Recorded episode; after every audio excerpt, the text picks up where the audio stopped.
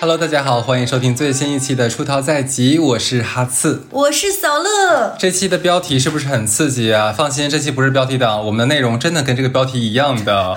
真的是。啊对，哎，我们要不然，哎，你真的很敷衍，就直接把麦递给我了。你好像这期不想说话了，是不是？感冒了。呃，这一期就怎么说呢？就标题只是今天故事其中之一吧，我先卖个关子。这一期的料呢，非常的丰富。大家也知道，我们其实这一个月的节日就比较多，先有七夕，然后是中元节。那这一周其实我们是一个怎么说呢？就是一个精彩纷呈我们先是在周二中元节的前一天，我们来了一期，就是料非常猛。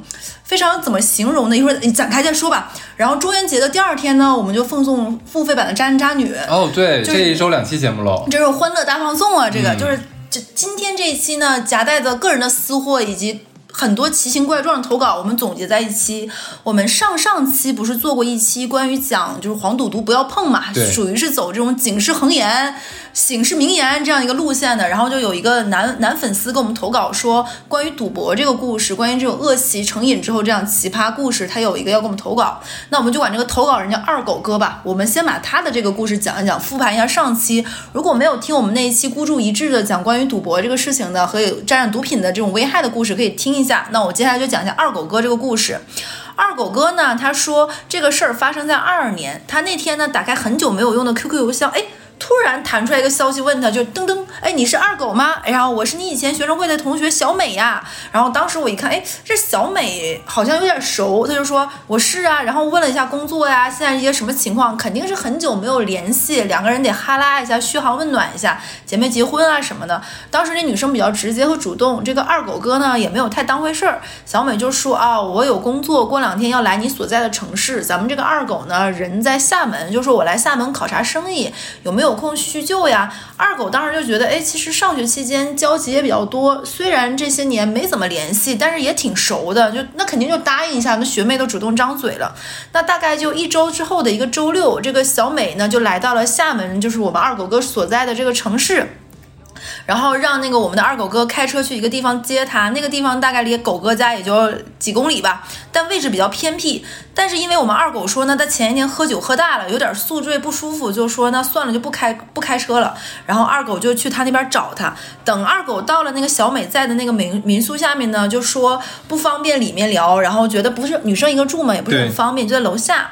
然后说朋友在里面头脑风暴，然后开着二二狗的那个二狗就开着那个小美的车去兜风，他们就找了一个海边的一个露天的一个咖啡厅，聊了会儿呢，小美就突然问那个二狗说：“哎，你现在月收入多少？年薪大概有多少呀？是否有固定的资产呀好久没见面，冷不丁问人家这么私密的话题，真的很不合适哦。？”有点不礼貌，坦白说，有点冒昧。然后我们的二狗呢也觉得有点奇怪，觉得哎，你干嘛直不愣登的就问我这样的问题呢？然后那个我们的小美就说，她之前做生意呢，就开始开始说了，哎，有点类似了，说之前呢做生意亏了一些钱，想借一点过渡。然后二狗就困惑了，说：“哎，你以前不是学校的老师吗？怎么开始做生意了呢？你爸妈不也是当地的公职人员吗？”然后我们的二美就说：“哎呀，你不知道，我父母在我毕业之后呢，就不管他了，让他自己理财理财。”然后二狗就试探的性的问他说：“那你要借多少呀？”然后。听过我们上一期的节目也知道，张口六十万嘛，对，就是啊，就是，然后那个，然后我们的二狗警惕性也就上来嘛，就说肯定说没钱啊，直接给他看那个手机里面的那个余额，就说你看就是三百，然后那个他这个有点狠呢。哎，我也有那种卡，卡里没有多少钱。那你要看，我肯定也给你看那个卡里很少的。然后告诉他，我就这些了，需要的话，你要是我就都转给你，你也不用还我了。我们狗哥也是有点小机灵在身上的。然后当我请你吃个饭。然后呢，当时他就把手机没熄屏就放那儿了嘛，就然后结果呢，我们这个小美这个小姑娘呢，直接把她的手机抢过来看她的微信的钱包和支付宝。这也太冒昧了吧！非常的，然后我们的二狗就直接给整懵了，然后小美就轻飘飘的来了一句说：“你用花呗跟白条啊？要不你从里面套一点给我呗？我去，，对，也不多利息吧，你就借我三十万吧。真是毫无顾忌、啊。对比那六十万还砍了个腕呢。这个太过分了。对不对？速度非常快，马上就要给我们二狗直接做人脸识别了，因为那个线上借款很快的，是吧？然后基本上就是用就马上就可以就是输入密码了呢。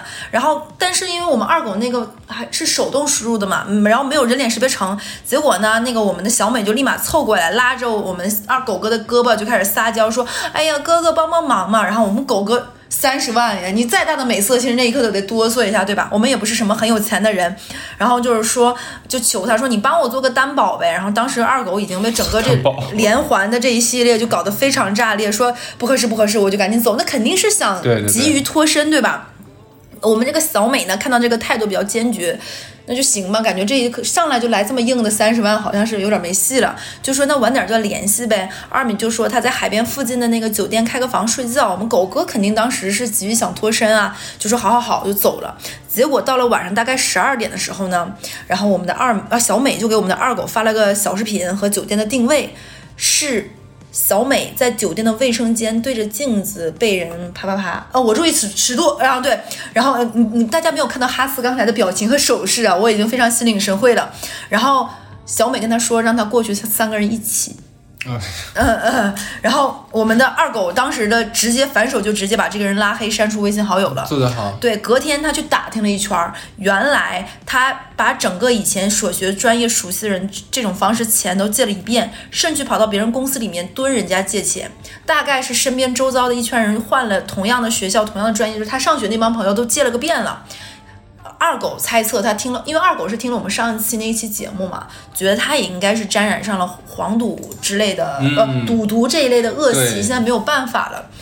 但是也太夸张了吧？这个怎么感觉跟我们上一期那个第一个故事吧，有点非常相似，就是已经完全没有自尊，然后到了最后的那个，你也不知道。其实我每次看到这种事情，我都是很好奇，他们到底是遇到了什么样的胁迫，已经到了这种程度，就已经没有不管不顾的那种。他们所在的深渊已经是我们正常人无法企及和无法想象的了。，对，然后之前我们上一期不是说了那个电影那个孤注一掷嘛？其实里我觉得里面有很多很恐怖的情况是没有拍出来的。嗯我们不知道有没有人看过那个电影，里面那里面做那个美女在线荷官的那个金晨，嗯，他有个镜头，镜头就是我们当时那个男的那个那个老板把他困到了那个房间里，让他跪下，其实就是想跟他发生一些。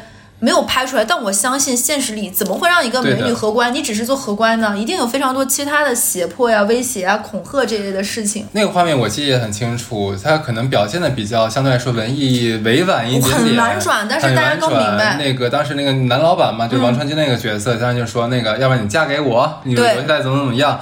怎么可能是让你嫁给我呢？对不对？那肯定其实就是为了后续的一对啊，些事情嘛。是的，对，呃这个第一个投稿复盘完了，我们也说这一期是非常怎么说呢，就是五花八门。我觉得真的是咱俩可能积攒了一段时间了。有一些投稿呢，可能之前哎感觉放到这一期不合适，放那一期吧，哎有点不搭调。然后那咱们就是大杂烩吧，就对跟东北大乱炖似的，就是珍珠白碎鲱鱼汤、翡翠汤，就是那种。是以及我们女主播乐主播的一你身边的就非得哎，我真的事情觉得纳闷儿，你就这个故事，你就的确是你这么开身边更有趣，心吗？这个我就不谦虚了，的确是你更有趣一些。这个呢，就属于是女主播自曝，然后就是 所见即所得，就是你们这期的标题。这个故事已经困惑我大概有两年左右的时间了，差不多两两年多。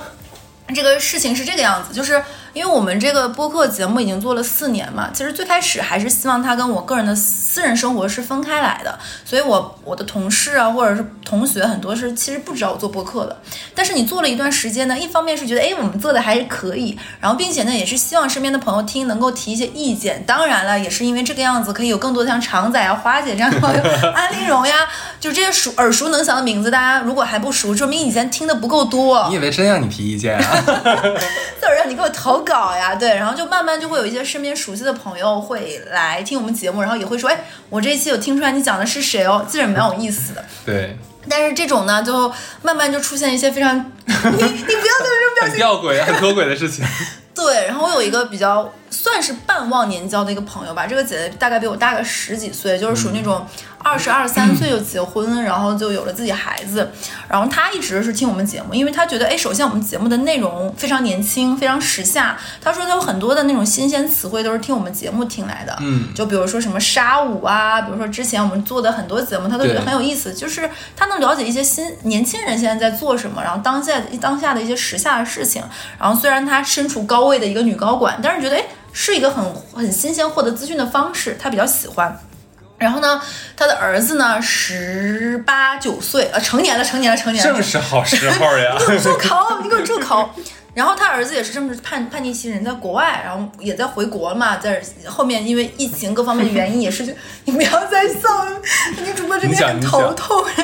然后呢，就回国之后，因为可能之前在美国，可能父母会担心在国外读书有各种不方便，然后就回国，然后现在想办法再转一些英国的学校这一类的。然后中间有一些这样的一些 gap year 的时候，然后他回家，然后他他跟他儿子就觉得妈妈就是一个非常刻板古板的那种，就是 女高管，就挺没意思，挺没趣。然后有的时候可能妈妈会说：“哎，我你最近来，大儿子，我带你参加什么什么饭局，我是什么朋友。”他儿子说：“啊，你那些饭局不就是一些老头儿老，就是 就就他对叔叔阿姨的那种对，叔叔阿姨，然后大家就是吃饭 敬酒，没什么意思。我去干嘛？然后他妈会说，哎，这个饭局有你在书本上学的哪个哪个人很厉害，然后有一个你很喜欢的，比如说那个名人，你跟我去都能认识。他儿子就觉得啊，没什么意思，不想去。无外乎这些人会老生常谈的说，你将来想要学什么专业呀？毕业去哪家公司啊？叔叔可以给你介绍哪个实习的机会呀？阿姨有什么很好的怎么怎么地呀？给你介绍女朋友打趣你啊？他妈就他就觉得他妈肯定就是这样圈子没什么意思，就不想去。然后他儿子呢是国外是很流行听播客这类的节目。他妈说：“哎，我倒是 我讲到这里也有点嘴软。我倒是有朋友在做这一行，他就想说，那你你朋友做的那种播客一定是那种我财经做的不是夕阳红，财经类的那种，对吧？或者是那种很专很正。他说，哎，没有，我那朋友很好玩，就是他妈说这样，我让你听他们有个系列叫《渣男渣女》，然后他儿子就震惊了。他妈当时有一种觉得，让你看看就不服，你不总说老娘是古板怎么怎么样吗？我就想看你妈妈是多么新兴人类。什么叫母慈子孝？对他妈说，你看我就很好玩，他有很多很有趣的内容。我们不是也做了很多很对，我很职场类的，他就给他儿子听，然后他儿子就想说，哎，我妈居然还认识这样的人，就挺有意思的。然后有一次呢，我跟他妈应该是有一个什么活动的那个下午茶，就是先是下午，比如说有一个活动是那种就是可能媒体呀、新闻大家在一起活动，然后那个活动结束之后呢，可能就是大家会聚一聚，然后他他他跟他妈说说，哎，我今他妈就跟他儿子说说，我今天要跟那个小乐出去玩。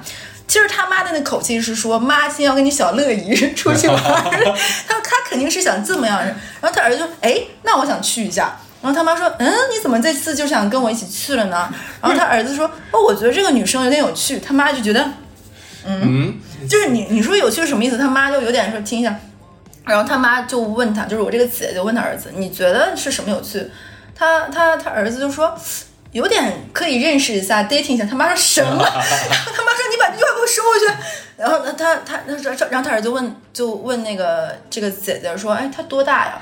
然后那个他妈就不跟他说，然后他儿子就说：“亲爱的，你不告诉我，我听节目，反正他他节目里什么都讲，我多听几期我就知道他多大干嘛的。”小乐今年三十八，这是一枝花的好年纪是吧？然后他他他妈当时就有点警惕性，但是觉得那我不带你去了，我就不带你认识。然后他儿子就故意的嘛，有点气他妈的成分，可能就在他们家公放我们节目。就是公放他们节目，就正好有一期我们是讲的那个沙舞的那一期还是什么？哦不，不是在那之前我们大概是去年做过那种酒后什么什么类似的那个节目，就是什么两百个和尚诸如此类的那种，他就觉得好有趣，然后就跟他妈说说他真真的很好，妈他这么好玩的人怎么会跟你做朋友？他妈就很生气说你妈有有什么不能跟有趣的人在？再说他还得求你妈办事儿呢。然后然后他说。那求你办事儿，那是不是我跟他见面，他也得对我好一点？然后他妈就更更生气，然后这个时候呢，我还不知道他妈这个我这个姐姐跟他儿子有这样对话，我就发现那个姐姐那段时间对我的情绪呢忽冷忽热，不咸不淡，哦就是有点奇妙。我后来想明白，她是把她儿子身就是那边的气撒到了我身上。肯定不能生生自己儿子气啊那。可能只能生我的气，就比如说今天我们说哎一起吃什么，他说我就不吃这个，我说你刚刚不说你想吃这个，他说我现在就不想吃了呀，他比我还要作哎，那他没办法，他有个儿子，他儿子喜欢我呀。哎，我说说出来了。然后他儿子有一天跟他妈说，就大概是说说，就是他妈就问他，哎，你有没有想谈恋爱？他说，就是嗯，他说你要，他他儿子跟他开玩笑说，你要把小乐介绍给我倒是可以。他妈说你是开玩笑还是认真的？他儿子说，那认识一下有没有什么嘛？现在你不是说谈恋爱要立马结婚？然后他妈说他已经三十了，那个时候是两年前嘛。然后那个他儿子说，那我也成年了。然后他妈就说你俩差一轮还多。然后他儿子说：“那谈恋爱不行吗？我觉得他挺好玩的，而且你不老我老是觉得我同学可能比较闹，比较那个什么，我觉得他挺有意思的。”然后他妈说：“那你是没有见过他，你见过他就发现你们还是有代沟，怎么怎么样的。”然后那个他他儿子说：“那你倒是让我们认识一下，让我们见一下。”他妈说：“我就不。”你直接让他儿，就你直接把那个什么致命女人推荐给你闺蜜看呀，让她看一看，里面不就有这个桥段吗？就是他妈也是看过《致命女人》，而且他们也听过我们那期节目的推荐。对，她应该知道那个那个一直阻止这个闺蜜和自己儿子交往的那个妈妈最后有什么下场。然后他妈他妈有段时间就做噩梦，就做噩梦就是我跟他儿子发生什么。我说你住口！你为什么做这种梦？哎，但我很支持你。你住个屁呀！你在说什么鬼话？人家也成年了，人家寻求爱没有我跟你讲，到这里我还都不知道这些过往，这是是两年前的事情。然后他妈有一段时间对我就跟你说嘛，就神神秘秘、忽冷忽热、不咸不淡，就可能我跟他说正经事儿，他妈就会跟我来一顿撒娇和赌气和，我就想说这是更年期到了还是什么？就这个情绪真是百转千回，就急转直下，就说生气就说气，说好就好。然后过一会儿他可能生完气发现，哎呀，我是不应该跟你生气。那小乐没有多说什么，然后又又来哄我说，哎，我们去吃什么？我带你怎么怎么样？我我我，你知道，姐的内核也是很不稳定的就。很不稳定，就中年人，咱不就走一个情绪稳定？我想说这这是在干嘛？突然有一天他实在绷不住了，他问我说：“我问你个问题。”我说：“你说。”他说：“如果我儿子喜欢你，你怎么办？”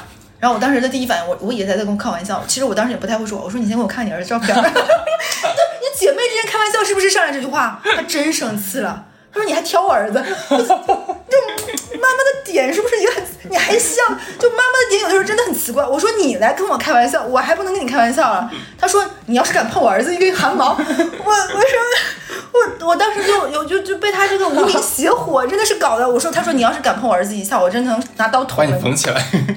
你说说什么鬼话？你们又住口！不是，我我我说到底怎么回事？他实在是憋不住，憋不住。他说我们去喝酒吧，但今天这顿要你请我。我说 关我屁事。我我就但我当时脑子就关我屁事，就什么你们，然后他就给我把这个事情娓娓道来讲了一下。我说等一下。从之前到现在跟我有什么关系？他说那不一样，我能生我儿子气吗？我不能生我儿子气。理直气壮。他理直气壮，他说我能生我儿子气，那是我儿子在我身上的肉啊！你知道我在身上花了多少钱？我把他从美国搞到英国，然后我说那我有什么错？你说我也不赖啊。你不要。然后我这个事情已经是两年前，这个过程中其实有小男孩的玩笑成分在里面，他也没有说跟我在一起，可能就是对这个 一个在做播客，然后做的内容又很有趣的一个女生，你事我没有告诉你，其实她妈妈中间给了她儿子一百万，说让他不要再想你。那为什么不分我二十万？一百万不够哎，你知道吗？因为我为什么要这个事情呢？这个姐姐他们家姐姐其实收入很好，条件很好，然后很有钱。这个姐姐老公也很能赚。他他当年我们在节目里，我忘了有没有讲过，这个男生在国外，因为跟我们差这个年龄段那当你公婆也蛮好的呀。你不要再说了，就是 他们是用 QQ 的，你知道吧？咱们是用那个什么的。然后那个他当时他去国外的时候，他的爸爸就给了他一百万，就是这是你的生活费。然后那个时候这个小男生的 QQ 签名就是谢谢我的爸爸给了我一百万。他有个同学听到就很不爽了，他同学就跟他爸说。哎，我那个同学很装逼耶，他爸给了他一百万，他他能发那个 QQ 签名，我没有。然后那个同学的爸爸就给了他一百万美元，说那你就压他，说谢谢我爸给了我五万。就是这样的一个男生，你知道吗那你要不？要问一下，就是你闺蜜的儿子，把这个美元哥们儿介绍给你？你 就是住口！你这你说些什么？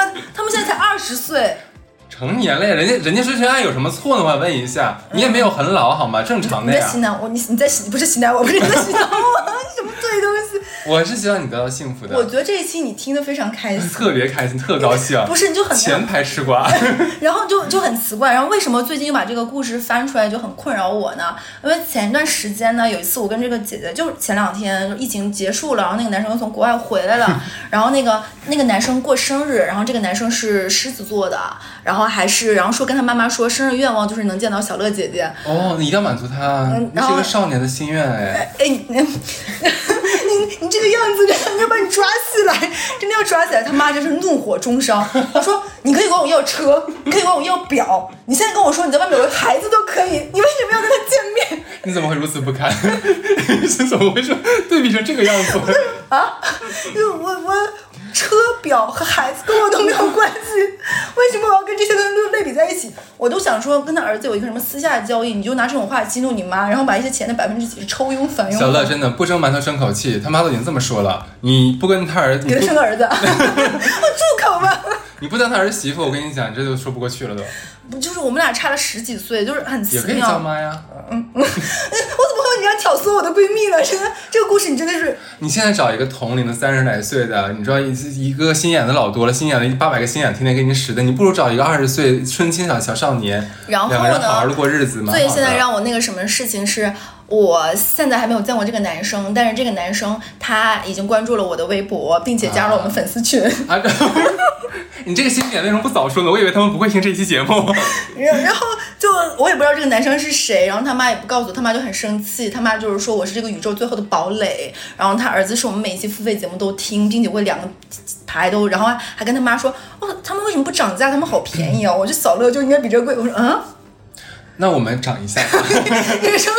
满足弟弟的愿望。对啊不，满足侄哎不弟弟是弟弟的愿望。你现在是不是也乱套？就是这个故事真让我很困扰，就是困扰，就是因为他妈的情绪最近可能就是这个姐姐就是一直，她说她现在就是很就是一方面的要听我们节目，就是而且她前两天特别生气，我们不是做了那个跑步那个运动吗？对啊她说你真的你这个臭婊子，我说我说又怎么了？她说你不但要那个什么，你还要打造阳光丽人的形象，你就是在勾引我儿子。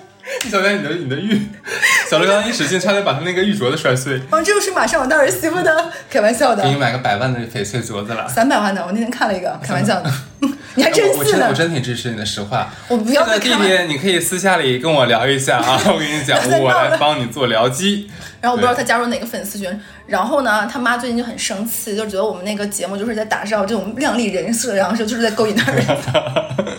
他说他儿子前段时间有早起了，有什么东西就？早起，哎就是听我们节目。我说这不很好吗他说不行，他说我现在我儿子宁愿睡懒觉，我不希望应该是这么说，他希望他儿子早起，但是他不不希望他儿子是因为你而早起。对，就是他觉得他一切就是我就是一个就美女蛇。姐，你这么想，姐，我这我得说句公道话哈。怎么你现在对着节目要跟我那闺蜜说对对对，话了？隔空喊姐，对你这么想，你说你说你说等一下，如果我跟他儿子在一起，这就不是姐，你要叫什么？你儿你儿子，你说如果在外面找一个你根本不知根不知底的一个女的，你说你你开心，还是说找小乐这种你的闺蜜，你特别熟的开你开心，肯定是小乐呀你。现在是在做那种深夜情感电台，就有人给你投稿是吗？咱就是就事论事啊。哎呦，就是这个事，又客观了，知道？这个这个故事，坦白说，没有想到有一天我投稿能投到自己身上，就是让我很困惑，就是所以我这么开心，笑得可高兴了就非。常的茫然，就是就是有一种你从来都没有幻想过你我没有幻想，你要幻想一下你。幻想个鬼，就这种真的很那个什么哎。这有什么的？拜托你又不是清朝过来的，你那把那个弟弟给你好不好给我有个屁用啊！给我，真是真的是，我真的头大，就是主要是有一种我在明他在暗的这种奇妙的感觉，你懂吧？就是你也不知道他是谁，后面以至于我都有点恍惚。我还有一天真的很无聊，去点开了我们每个粉丝群，看哪个有寻找一些蛛蛛丝马迹，嗯看哪个是他的儿子。就我我其实相当知道，就这个男生是有一些开玩笑的成分在里面，就是气他妈逗一逗，但是 但是他妈是真生气。但是那个弟弟，我跟你讲啊，实话告诉你，你可能没见过小乐姐小乐姐姐哈，像小乐姐姐你值得。住口！真的，这我就这这这，哎，我太希望你跟小年轻在一起了，真的。这也太小年轻了吧？哪有？他已经成年二十二十来岁了，不年轻了，其实也。不年轻实话，对啊，嗯，你们俩正好年纪。哎，你的话术真的很可以，你应该去做那个就是珠宝销售啊，啊，或者什么。对，我觉得你可以的。嗯马上在水贝会看到我的展位。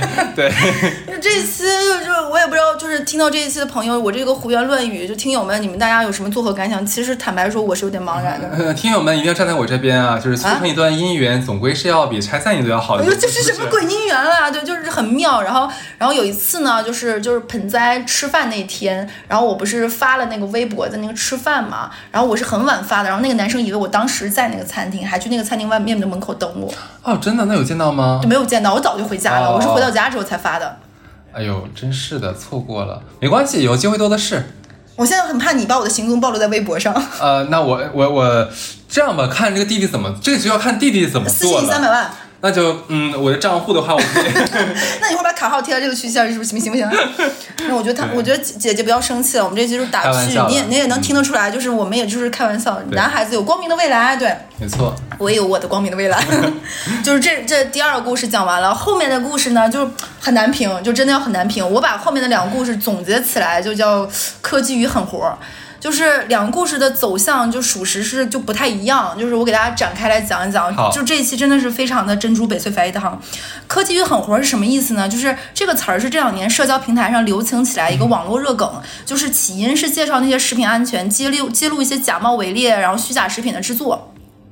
这个梗呢是视频一个叫辛吉飞的人他创作的，就是他一边吐槽展展示那些劣质食品的原材料有什么添加剂、什么香精、色素、着色剂什么，然后多么不合格，然后酱油里面哪怕餐厅里面的酱油都是勾兑的。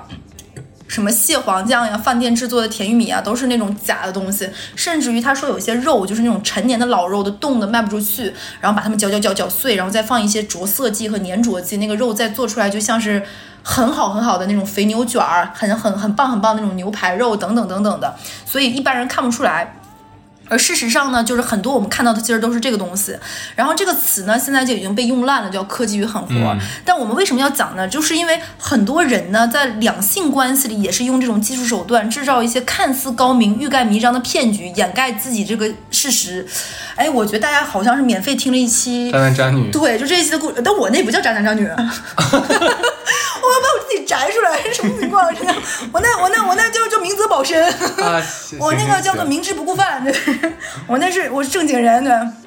然后我就给大家讲讲这个科举与狠活，因为这两个故事就很难评。我先讲第一个，前一段时间不是那个 CJ 嘛，然后我有一个闺蜜就来了，我那个闺蜜就是在互联网大厂。然后她每次来呢，之前她会带她一个女下属和一个男下属。哎，我说你这次怎么没带这俩人来？她说别提了，这俩人家里都有事儿。然后她讲完一个有事儿的人，她就讲了另外一个那个女生。我说那女生怎么没来？她说那女生的老公出轨了。啊，然后我说啊，毛她不是刚刚怀孕吗？她说对，就是她孕期，她老公出轨了。我说啊，我然后他就给我讲了一个这个科技与狠活的故事，因为他们是一个互联网公司嘛，他那个老婆的老公也是一个 IT，然后那个 IT 也是在那个码农里面技术比较段位比较高超的。然后这个女生呢，就是我这个女生朋友的，就是我这个女生朋友的她这个朋友。我怎么说呢？我就管这女叫小笨吧。这个小笨蛋呢，其实她就是一个常常发现她自己的老公出轨，但是呢又原谅他。他们俩形成这种你抓我，我不是你出我抓，我抓发现你在跟我起誓发愿，在他追他逃，对对？对 对，就是这种，他们俩现在就是这种的。然后我们就管这个小笨蛋呢，这个小笨蛋就是基本上你市面上常见那种抓出轨的手段，他都用过。嗯就比如说什么微信步数啊、视频呀，包括什么我查岗说你现在在哪儿，你说你在加班，那你给我发一个手比耶的一个照片儿，你给我拍一个原图，因为原图保存下来，微信的原图发过来保存下来是能看到那个照片的拍摄地点定位的。所以这些什么什么花费记录啊，这都不算，他能够夸张到什么程度？我跟你讲啊，先说消费上，他会看他的共享充电宝在哪儿借的。你你怎么会无缘无故在此时此刻出现在这个商场里呢？不是他怎么会看到呢？这个东西不是绑支付宝，支付宝，？你会偷偷，比如趁你睡觉的时候刷你手机，你有老有出轨哎的，你老出轨，我是不是可以看一下手机检查一下？哦但是就是这男的也是个出轨，惯不快？我今天堵住你的 A 路，我下次可以制造出 B 的出轨的方向。那花钱是这种，包括你比如说在美团点评上订酒店这种浏览记录，这都是一些常规的，甚至于包括他下就是。点外卖会有一个常用地址嘛？嗯那可能他去那个女生家想临时买点吃的、寄生用品那个位置，你是不是没有把你上次点外卖那个那个地址删掉呀？你删掉了那一单，但你忘了删掉你的地址，这都是这种在关于消费上，关于动线上的。你看常见我们知道什么微信步数什么是吧？不行，你知道蚂蚁森林也是能看到出轨的吗？这蚂蚁森林怎么看？她偷偷的给她老公开了蚂蚁森林，因为蚂蚁森林上面有能量球，不同的能量球代表不同的消费记录。哎，这个我真不知道哎。你不知道吧？就比如说一百八十克是电影票，那你怎么会有一个一百八十克的球呢？你跟谁看电影？你买什么票了？哦，然后各种订票就是买那个高铁票，一百三十六克。哎，你买高铁票去哪儿了？我操，他是怎么发现的呀？呃，线下支付是五克，地铁是五十二克。哎，你怎么突然之间坐地铁没开车？你去哪儿了？虽然车咱家的新能源能看到你路线，你没开，你坐地铁出去的。然后五生活缴缴费缴电费啊，就二百六十二克，他可能帮那女生减个电费。哎，真牛逼呀、这家伙！而且他能够通过蚂蚁森林，比如说谁帮他收了能量，是哎，这个人怎么老帮你收能量？嗯这个人怎么老偷你能量？他还能看出一些问题。这就是那些，包括你知道吗？他还发现一点，就是我说这些都是她抓到她老公出轨的方式。你就说这样俩人还在一起，我真是对两性关系充满了这个困惑呀。他俩真是攻守有一套。就生活很有乐趣，感觉。就是你你开车去个商场，有的商场是这个样子，你最后扫码交停车费的时候，你要先关注这个商场的公众号，然后呢，很多人关注这个公众号就关注就拉倒，但是他老婆这个小笨呢是个有心人，就是一个男生不会无缘无故关注一个商场的公众号，那么一定是在这个商场里停过车呀，所以这个女的就会看他在哪些我们俩没有共同去过的商场停过车，关注那个公众号，发现这个老公说，哎，你为什么关注过这个商场的公众号呢？你为什么交过这个商场停车费呢？通过这个蛛丝马迹来发现自己老公出轨，然后呢，剩下什么网盘呀、iCloud 这种，大家大家都知道，就没有什么意思。然后呢，她还有个特别无聊的事情，她会看她老公每一个社交网络的关注和被关注，嗯，一个个翻，就可能三五千人，他能一个个翻，嗯来识别这个头像和蛛丝马迹。我身边好多女生都会这样子。对的，嗯，然后呢，还会定期的去问一些重复的问题，然后看这个重复的问题在盘问过程中比对两次答案之间是否有疏漏，他老婆以前还 FBI 毕业的，就是就很奇妙。包括就是看网易云，网易云你知道有个最近也在收听的吗？她会看他们家最近几公里有没有跟她老公收听的歌单是一样的啊因为因为她老公网易云都跟人家出轨过。哎这个功能我都不知道哎，我们在网易云，上是有节目单，我甚都不知道至她会。看她老公的微信最近的添加列表里有没有添加的人，但是没有聊天记录。哦哦哦对对对，这招是不是不是这招？对对是不是有一点点很奇妙？哎，但是关注的话，哦，对对对，是的，是的，懂我的意思了吧？就是。为什么我们俩加了微信好友之后一句话没有？难道聊聊天记录一定是删掉了？哦，对对对对对，是不是非常有想法？嗯然后之前我们有介绍过那种 A P P 删掉之后那个时长还在呀、啊，这咱说过，咱也说过对吧？然后谁跟谁私信了，他还发现一点，就是抖音上如果比如说我跟你发过私信。这个聊天记录虽然能删掉，但我如果我再想发，比如说我看了一个好看的视频想发给别人，那个删掉视频的人也会出现在我转发的第一个里面。就推荐里面就常用推是的，这也是她发现她老公出轨的一些，还有她老公，她老婆会发现她老公有些电话是不接的，那个不接电话会会她会一下子记住后四位是多少，然后去标记那个没有存但你又没有接的号码是谁，打游戏一看是缅北 然后就是。还有看她老老公打游戏是跟哪些人组队的，明明这个是个女生又很菜，为什么你们老总是双杀？哦，可是这个怎么能？我因为我不玩那种联机游戏啊，这个也能看得出来就是这，我就我听完就是因为这个女生每一年我的闺蜜来 CJ 都会带她这个女下属，她这个攻守的故事就是你你追我我结的这个故事，我每年都听，常听常新。就是她这个她有一套理论体系，到时候给大家贴下来吧。就是我觉得内容里面 讲已经不值得了，很多我们都在节目里介绍过。她就是跟她老公玩这套，就是他们俩这种，就是我觉得这个女生应该就是说做什么侦查呀、特务这类的工作，因为她这套能力，我觉得已经成为了体系化了。我觉得她有这个本事呢，赚什么钱都比浪费在这个男生身上值。我觉得是可以去任何公司当产品经理。然后我都想说，他这套技能已经到了这种浮言千里、草蛇灰线、动若观火、观火、明察秋毫、临危不变的这个能力，干啥都能成大事儿。就这样一个人，我说她是怎么，她老公还有本事再出轨，出常出常新。然后她说她老公这次是怎么出轨的呢？就是她老公，我给大家展开讲吧，就是。已经手机完全，你老婆你看我手机啥也没有了，除了工作软件就是那几个微信都没有了，那没有。然后她最近发最近就是发个发就是发现她老公出轨呢，是在一个办公软件里，因为之前都有疫情嘛，疫情的时候那个时候大家都在居家办公，然后我们都会用一些云桌面或者 VPN 的方式去处理一些公司的内部的事情。然后但是呢，手机他的那个男生的手机是可以去操作公司的电脑的，就是公司里面有很多东西只能用公司的那个台式机去做，是在公司的那个域网里的。然后呢。这个哥们儿呢，就是需要通过手机操作公司那个电脑，然后在公司里的电脑上的那个微信，也就是说，这个男的在家里用手机去操作公司里的电脑里的公司里的电脑那个微信，不知道大家听懂了我这套有点绕的这个口令吗？你应该说结果他聊微信的话是聊外面的女生，对，然后就是就是跟他们公司一个离职的妹子，嗯，然后呢，这个妹子也是一个 IT，两个人各自用各自的这个手机操作。咱就是说这个炮是非约不可了，是吧？对，然后无需下载任何软件，外面人看好像还是自己的那个公司在忙着，就是看他公司，然后其实其实你看我的 iPad 登录我的微信，随便看嘛，什么内容都没有，因为他在操作这个。然后这位我们这个小笨蛋呢，她就觉得自己的老公不对劲儿，为什么？她老公以前没有这么爱工作的，最近怎么这么爱工作？没事就打开他的办公软件在那里看代码。然后远比当时居家办公时候操作公司那个电脑更频繁，事出反常必有妖。他老婆就是这么觉得。于是乎，这个小笨蛋呢，有一次就看她老公没同解锁的在看公司的办公软件，然后呢，小笨蛋佯装在身后吹头发，制造出很大的那个噪音，就吹头发呜呜呜呜，然后吹风机就放在那里，其实没有在吹头发，然后她就远远的就慢慢慢慢的靠近她老公，然后通过手机的前置摄像头放大，其实可以拍照的，你知道吧？放到了三倍偷看 IT 男的那个手机，发现那个男生在手指翻飞，灵活的操作办公软件和出轨的另外一个微信的聊天儿，就在那里聊天儿，就是不耽误嘛。等他老婆出现，随时再切到切换到那边，然后再搞得自己好像在眉头紧锁的处理工作，为了这个家有多么厉害，兢兢业业。我觉得这个故事呢，我没有给它放在渣男渣女，确实是因为首先就是不够劲儿。一是不够劲儿，二是怎么说呢？我觉得这很难评，就是我不太懂，就是他为啥不离婚，就我不懂。享受这种你追我赶的刺激感，然后呢趣，。我就问了我这个女生朋友，我说她老公长啥样？你给我看看照片呗。然后她就给我看了一下小笨蛋的老婆老老公的照片，我看了一眼，就是咱这个小笨蛋，该说不说，就是好色。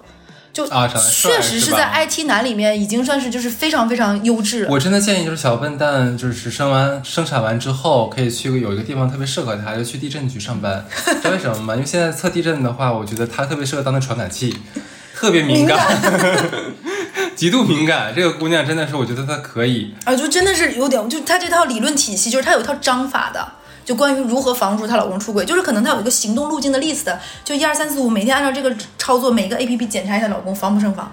就是就这样一个男的，你这次能发现他这种出轨，下次还有别的出轨的方式。我觉得这也是一种夫妻之间的相处之道吧，就是也是有这种夫妻的，绝对有。咱们身边也有，你可能忘记了。以下的节目我给我点点然后你一下我想起来，想起来了。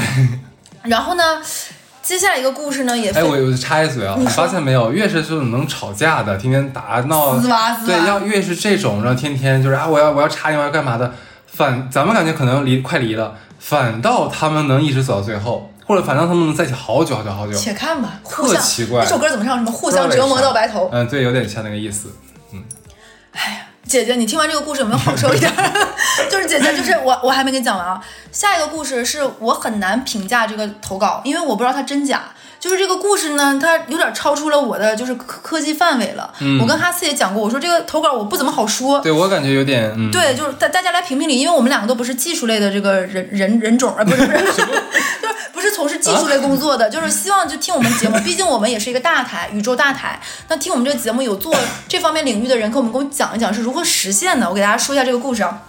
这个女生投稿的，她说她的男朋友在一起六七年了，感情也特别好，是从大学的时候一路走来的，从本科就在一起，然后一起出国读研，毕了业了之后来上海定居，甚至她的同学都觉得他们俩就是那种神仙眷侣嘛，就一直这么多年在一起。男朋友可以说是二十四孝的好男友，出去旅行啊都会一起做攻略，对待女孩子的父母、家人、亲朋好友都很好，两个人是奔着结婚去的。而且她一直以来都开玩笑的说，她男朋友给足了她的安全感，不但会主动的报备，带她认识她的新朋友呀、新同事啊，出差遇到任何好吃的好玩的都会和她分享。有时候她一个就是北方人都会觉得是不是有点过于就是有点好笑，就是你太那个什么了，对我太好，因为她从小到大认识她爸也好，她的哥哥、兄长、兄弟也好，都是那种不拘小节、大大咧咧，不会这么细致周到。但是她这个男朋友，他会觉得哎，这自己挺有命儿的，就挺好的，对她特别特别好。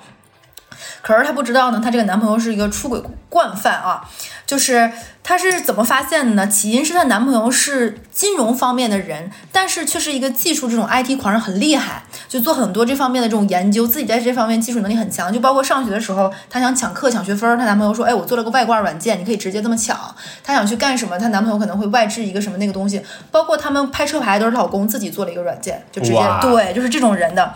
然后因为他是这方面，虽然他是做金融的，他工作性质就需要经常去出差一些项目上，他有时候会觉得一个个人在上海空荡荡，就养了一只小猫，觉得有人陪很有安全感嘛，家里就喵咕喵咕也很开心。男朋友也给他在上海两个人小屋。小窝里面除了不对着床和卧室安了监控，可以让他在客厅啊、餐厅随时随地看到家里小猫的动态。那让他一个人呢，他刚毕业在上海，觉得家里有个小窝很温馨、很踏实。但是其实你刚开始安了那个监控，你是有那个兴奋劲儿在的，你会没事打开看看那个猫。但时间久了，你也不会打开那个监控再看了。对，然后呢，某天早上他起来发现那个小猫不舒服，就栽那儿了，就是一直在吐，为什么都吐不舒服。然后他给小猫吃了药之后，那个小猫就躺在那里不动了，他就给小猫擦完之后呕吐物，因为太着急也没怎么收复收拾，就着急就出门了。但是因为担心家里那个小猫嘛，他白天就忍不住打开那个监控软件看了看，想看看这个小猫是什么情况。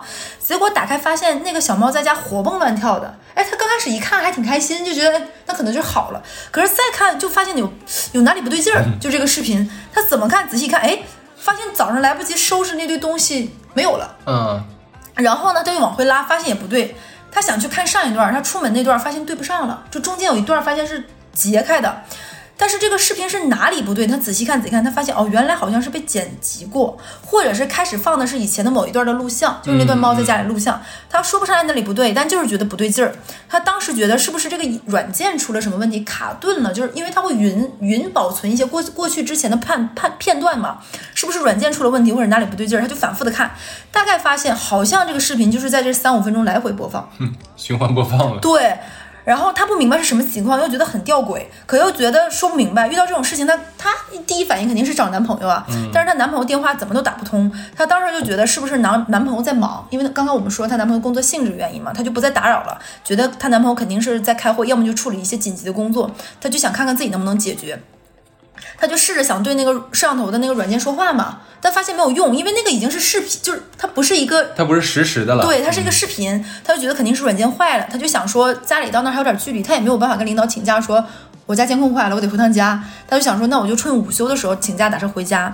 他就在想说家里还有什么智能设备，然后他就想到他们家里是有一个智能音箱的。嗯，这个地方大家评论区也跟我说一下有没有这种。他说他们家那个音箱打开以后是可以跟家里连线的，然后就是她打开音箱想呼唤一下小猫，听听那个猫的声音，然后没想想打开那个音箱之后。听到就是她男朋友带别的女生回家，再发出一些别的声音。嗯，对对，他当时是戴上耳机，还想酝下一下。他本来是戴上耳机，想酝酿一下感情，去跟家里的小猫咪就呼唤一下小猫咪的名字，看这个小猫咪的状态。他当时还没等开嗓说那个话，那边传过来的那个滋哩哇啦的声音就已经把他镇住了。他当时怎么也没有想到，也没有想明白怎么会是这样一个情况，因为发生的这一切已经超出了他的预期。投稿的就是这个女生。后来她和这个男朋友当面对质，她才知道，她男朋友可以说是像我们之前看的那种超级特工，就港片里面那种神偷，就是把闭路电视里面那个摄像头偷偷换了一个画面，然后她所看的那段其实早就不是他们家里的实时情况，就是她以前的一段录像。嗯，然后她男朋友这些年呢，通过这些技术手段以及他的时间管理，一直都是在外面不停的出轨的。然后她跟我们投稿的原因是，她其实不明白她男朋友是图啥。嗯，就是她不明白这种反复的掩盖自己出轨，然后在她面前装好男人，我对你有多好，究竟是为了什么？胆儿小，但又嘴馋。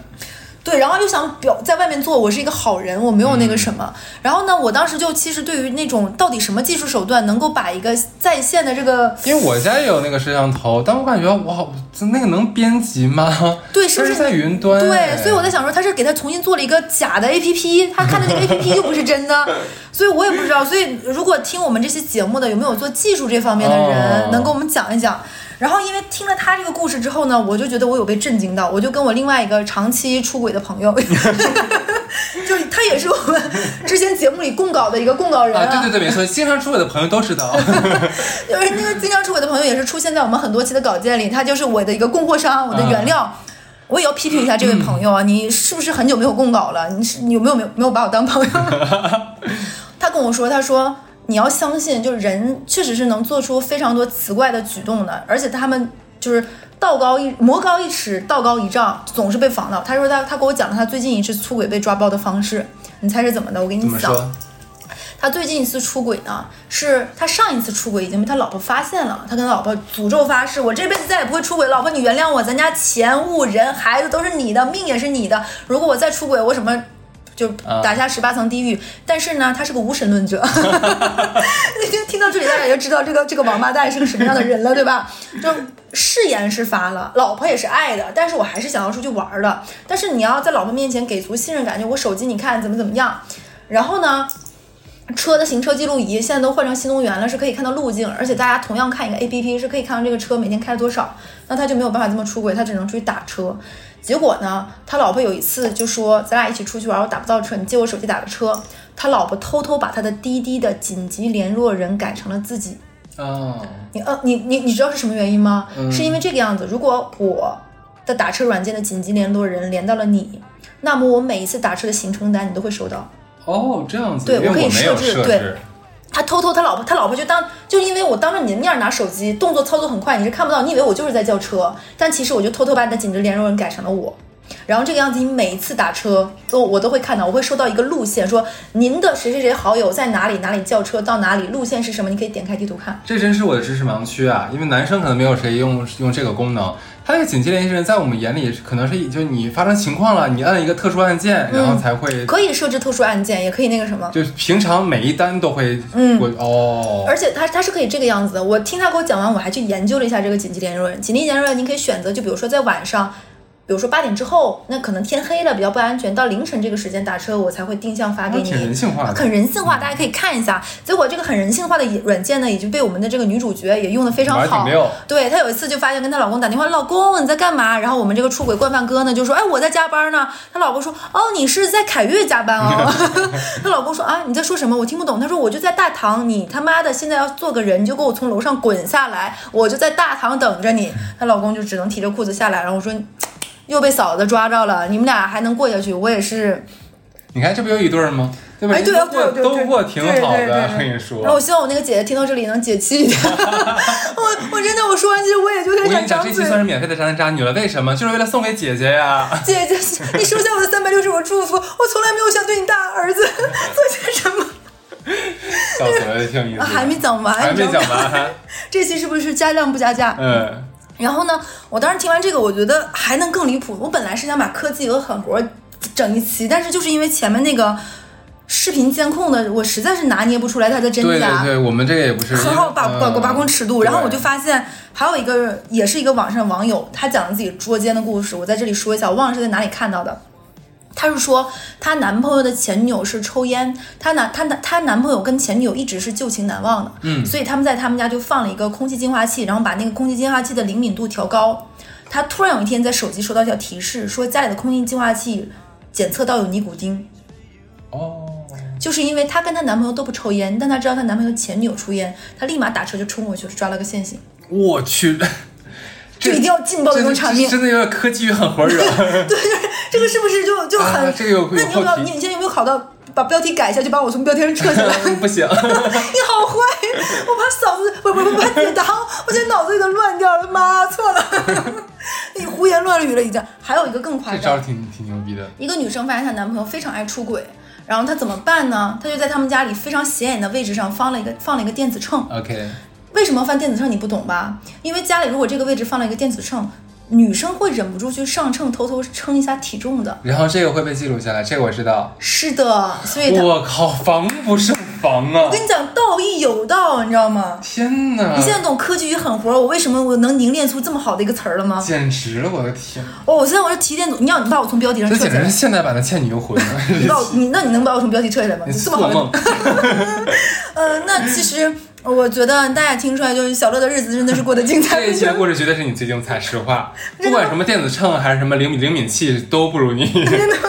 呃，我现在也不知道姐姐听完这期会作何感想。真的，这这一期我听到姐姐可能会有好好反思一下，小乐到底适不适合做我的儿媳妇。啊，那他会送我一颗那个蓝宝石吗？那个克什米尔克什米尔的，我觉得没有问题，其实也没有多少钱了。啊？嗯，你你反这还七位数以上你，真的很认真的接我话，我真的是七位数以上，七位数以上。那我希望大家啊，不论是你是想就给我们投稿吧，关注我们微信公众号，我们真的是很很非常卑微的希希望大家把自己身边的那些好玩的，尤其是渣男渣女的故事给我们投稿，好好写投给我们，因为我们最近差一点就是无法轮空了，轮空了，可能这一个月就不更新了，因为是真的是故事青黄不接了。对对，因为我们的类型实在是太多了，毕竟做了四年了，你知道吧对？而且呢，我们又不想重复，又不想说做一些低于之前水准的。是的，那么每一期的这个稿件的筛选就很严格，包括像这一期，其实本来呢是可以容纳到我们的付费节目里面的，但是的确我们有一些可能我们不太清楚的情况，那所以没有办法放进去。那么还是特这里特别特特别提前感谢大家给我们投投稿，好吧？对。然后呢，我觉得这期呢，希望大家能在评论区安抚一下我们这个姐姐，对，安抚一下姐姐，嗯，叫什么姐姐？叫姨母。住口吧。那我们这期就到这里。好，的拜。